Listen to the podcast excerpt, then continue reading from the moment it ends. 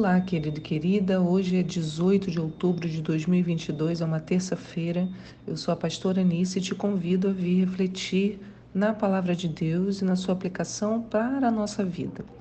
Os textos de hoje estão em Gênesis 3, Salmos 93 e Mateus 2. Então, a partir de ontem, nós estamos recomeçando um novo ciclo de leituras. Né? Começamos em Gênesis 1 e Mateus 1 e vamos caminhar por todo o Pentateuco até o final de Deuteronômio, chegando né, em final de Deuteronômio na festa de tabernáculos do ano que vem. E toda a Bíblia, né? Vamos passando por ela. A pergunta de hoje é: você sabe ser cúmplice? Você sabe ser cúmplice? Seu ministério é solitário ou você caminha com alguém? Tem com quem compartilhar seus projetos e sonhos? Alguém que ora junto? A cumplicidade é um aspecto fundamental para a caminhada e ele fica claro durante todo o processo de criação em Gênesis. Cumplicidade, fui buscar no dicionário, né? Lá em, no dicionário.com.br, ele diz assim: é a qualidade de cúmplice de quem auxilia alguém na realização de alguma coisa. Ele também apresenta um sentido figurado, né? Ele diz que é a conivência e entendimento profundo entre duas pessoas que, em razão disso, se entendem sem a necessidade de se expressarem. Companheirismo, intimidade, a amizade exige cumplicidade. Isso é o que está lá no dicionário. Ainda tem a parte jurídica, né, onde o cúmplice é aquele que está ali ao lado, né, observa, está do lado quando um crime é cometido. Agora, enquanto eu lia com mais atenção, né, todo ano a gente lê e todo ano tem coisas novas, eu fico muito impressionada, né? É, às vezes eu, eu penso, este já é o sexto ano que a gente está nesses devocionais, assim com mais atenção, né? Nós já fazemos a leitura do Pentateuco nos Shabbats já há muito mais tempo, mas assim uma reflexão capítulo a capítulo todo dia, isso tem seis anos.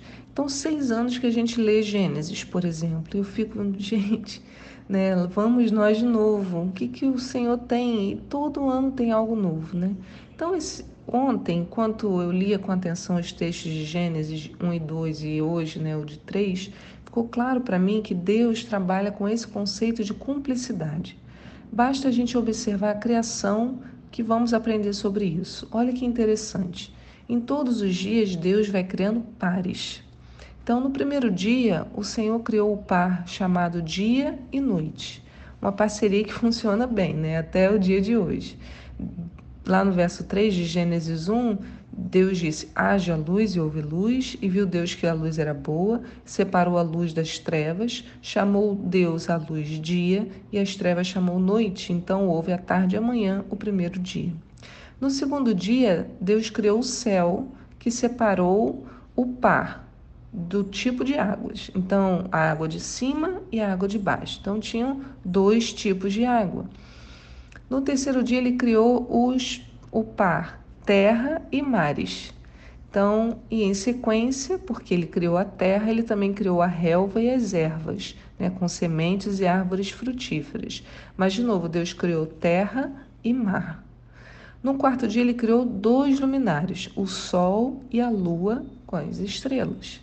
No quinto dia, Deus criou o par animais marinhos e aves do céu. E disse também Deus: Fervilhem as águas um fervilhar de seres vivos e que as aves voem acima da terra sob o firmamento do céu. Então, o par, novamente. No sexto dia, ele criou o penúltimo par, animais terrestres e o homem. E com o homem, ele criou a mulher, que é o último par estabelecido, né? Homem e mulher. Então, animais terrestres e homem, depois homem e mulher. Deus dá um detalhamento, né? Então vocês percebem é, o padrão da criação? Sempre há uma relação entre os elementos, há uma construção em pares. E parece que nas declarações de criação, Deus vai apresentando um elemento ao outro. Foi assim que eu imaginei, né? Você vê, ele cria o dia e a noite e declara: chamou Deus a luz dia e as trevas chamou noite. Então Deus é, chama e apresenta, né? Ó, isso aqui é o dia, isso aqui é a noite. Ou quando Deus cria os animais marinhos e as aves, ele declara abertamente. Então Deus os abençoou declarando. Então há uma declaração de Deus: Sede fecundos e multiplicai-vos, enchei as águas dos mares e que também as aves se multipliquem na terra. Então Deus faz essa apresentação entre os dois. Não te parece que é uma introdução das atividades? É como se Deus contasse a um e ao outro, né? Veja o que eu criei. A tarefa dele é aquela e a sua tarefa é essa. Façam como eu criei, porque ele vai falando as tarefas de cada um, né? Então ele está mostrando para as aves que os animais marinhos encherão os mares e vai mostrar aos mares que as aves vão se multiplicar na terra, né? Então é como Deus falou, ó, façam dessa maneira, não vão misturar, né? Cada um é importante cada um tem a sua tarefa própria, mas a força de vocês reside na cooperação. Se estiverem unidos, a potência que há em cada um será reforçada. E por isso que quando Deus olha para a criação e contempla o par, ele diz que é bom.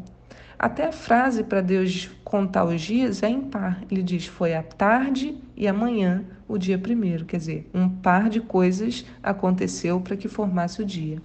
Né? Olha como que ele faz. No verso 17 diz: Deus colocou todas essas luzes nos céus, a fim de iluminarem toda a terra, para dirigirem o andamento do dia e da noite e fazerem separação entre a luz e a escuridão. E observou Deus que isso era bom. Então, Deus se alegra com o par, né? Ele coloca lá as luzes no céu, faz separação dia e noite. Né? Nunca é com o item individual que Deus se alegra. Gente, isso é lindo demais. Olha só o que Deus fala no quinto dia quando criou os animais marinhos né? e as aves. De novo, né? Então Deus os abençoou, declarando: Sede fecundos e multiplicai-vos, enchei as águas dos mares e que também as aves se multipliquem na terra. Então, o par do casamento é o que traz a maior liberação de poder, porque nele reside a autoridade e o domínio sobre todos os demais. É o que lemos em Gênesis 1, 28, diz que Deus os abençoou e lhes ordenou: sede férteis e multiplicai-vos, povoai e sujeitai toda a terra, dominai sobre os peixes do mar e sobre as aves do céu e sobre todo animal que rasteja sobre a terra. Então, por isso, Assim, e sem contar né, que há nesse par é quando Deus vai falar também no plural. Façamos o homem a nossa imagem e semelhança. Então Deus também vai mostrar essa pluralidade nele. Né? Por isso o casamento vai exigir a maior cumplicidade de todas. Por quê? Porque nele ambos, né, o par, viram um só. Então eles deixam de ser um par para se, se tornarem algo mais sublime. É um outro nível. Porém, eu quero chamar a sua atenção, pois não estamos falando apenas de uma construção de cumplicidade que vem no casamento, embora este seja o par fundamental, porque é ele que domina sobre todos os outros. Né? Então, é o texto que eu acabei de ler. Deus fala, né? Dominem, sujeitai toda a terra, dominai tudo. Então, o par do casamento é feito com uma autoridade especial liberada sobre ele. Porém, né, eu não estou falando apenas da cumplicidade no casamento, porque não é isso que a gente está vendo na criação. Embora né, culmine lá na criação do homem e da mulher. Mas há em todo o universo, em toda a criação, um projeto de unidade e cumplicidade. E isso, irmãos, nós vamos experimentar nos ministérios, nas amizades, no caminhar junto quando expressamos exatamente essa natureza divina implantada em nós na criação. No capítulo 2, Deus parece retomar a história e apresenta mais detalhes da criação do homem. E de novo veremos a ideia da construção em par. Isso é tão claro que o próprio Deus afirma em Gênesis 2,18. Então declarou o Senhor: Não é bom que o ser humano viva sem a companhia de um semelhante. Farei para ele alguém que o ajude e a ele corresponda. Né? Então, olha o papel da mulher, né? A mulher, a mulher cabe ajudar e corresponder ao homem. Né? Não faz sentido para Deus uma criação sem unidade e cumplicidade. Ele vê o par e acha o par bonito. Né? Então, para fechar a ideia dessa paridade, né? Deus cria a mulher. E quando a cria, percebam só que coisa linda. Deus leva a mulher criada até o homem então, de novo, ele apresenta o par criado um ao outro. Em Gênesis 2:22 diz: "Com a costela que havia tirado do homem, o Senhor Deus modelou uma mulher e a conduziu até ele." Então, Deus vai apresentar como ele fez com todos os itens da criação. E o que, que aconteceu? Quando o homem vê essa mulher, ele faz uma declaração linda. Né? No verso 23 de Gênesis 2 diz: Então exclamou Adão: Esta sim é osso dos meus ossos e carne da minha carne. Ela será chamada mulher, porque do homem foi extraída. Isso no hebraico fica claro, porque os termos homem e mulher são muito semelhantes, só o finalzinho que muda. Então, quanto de nós perdemos essa capacidade de admiração, né? Olhamos para o nosso par e não mais contemplamos que ele é osso dos nossos ossos e carne da nossa carne. Não sabemos valorizar e não construímos a cumplicidade necessária para o florescimento de todos os aspectos divinos que foram colocados em nós quando o sopro de vida nos foi insuflado. Perdemos a habilidade de nos conectar com o outro neste nível. Isso no casamento, então muitos homens não conseguem olhar para as suas mulheres e falar da maneira que Adão fala, né? Esta sim, esta sim é minha. Né? Ele criou para mim osso dos, meus, osso dos meus ossos, carne da minha carne mas também na cumplicidade que se dá em todas as outras áreas, como eu falei. Também perdemos essa capacidade de nos conectar neste nível. Né? Adão e Eva estavam nus e não havia vergonha entre eles, porque o nível de cumplicidade era alto. A cumplicidade permite que desnudemos o nosso coração. Ele não precisa mais ficar oculto.